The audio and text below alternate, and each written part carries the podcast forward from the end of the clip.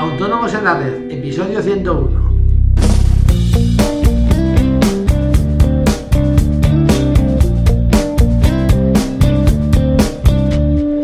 Muy buenos días a todos y bienvenidos un día más, un lunes más, hoy 8 de febrero de 2016, Autónomos en la Red, el podcast en el que hablamos de todos aquellos temas que nos interesan a los autónomos, seguros sociales, IVA y RPF, financiación, etc. En el episodio de hoy os voy a hablar del SI, suministro inmediato de información. Eh, pero antes ya sabéis, recordaros que en asesoríafiscalautónomos.es os ofrecemos todos los servicios de contabilidad e impuestos que os ayudarán a gestionar mejor vuestros negocios y a optimizar vuestra factura fiscal. Todo ello de la manera más sencilla y a unos precios realmente competitivos. Toda la información la tenéis en nuestra web, os repito, asesoríafiscalautónomos.es. Cualquier duda que tengáis sobre nuestros servicios, eh, dudas fiscales, sugerencias para nuestros podcasts, eh, podéis enviármelas a través del formulario de contacto de la página y os las responderé bien de manera personal o, por qué no, con un podcast sobre el tema. También aprovecho para recordaros el sorteo que vamos a tener en el programa 111 como eh, celebración de, nuestro, de nuestro podcast número 100. Eh, ya sabéis, tenéis que enviarnos un correo con vuestros datos. En fin, bueno, en el podcast 100 tenéis toda la información. Y bueno, una vez hecho el autobombo, vamos, a, vamos al tema de hoy.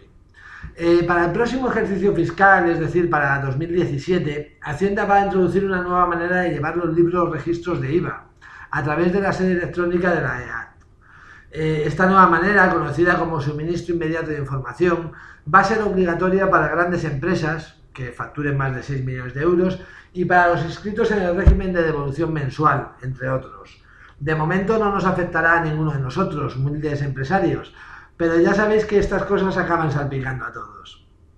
Y a este sistema, por mucho que Hacienda nos quiera vender la burra, solo beneficia a Hacienda.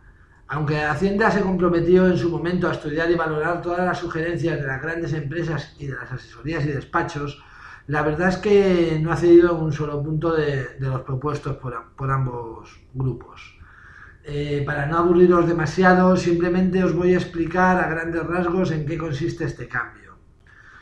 Eh, básicamente consiste en, suministrar más información y más detalle en los libros de factura que se presenten, junto con unos plazos para la comunicación de los datos que será como norma general de cuatro días desde la realización de una operación para el caso de nuestras facturas emitidas o desde el registro contable de la operación si se trata de una factura recibida.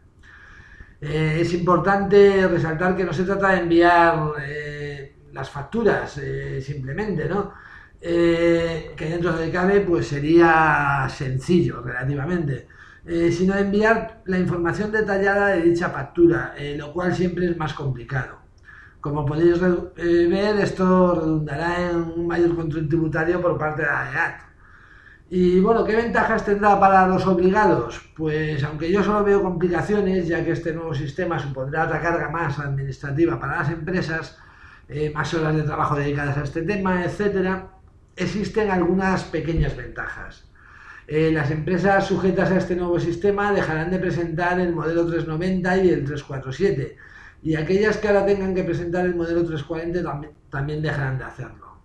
Además, se amplía el plazo en 10 días para la presentación de las autoliquidaciones, por lo que pasará la fecha tope del día 20 al 30.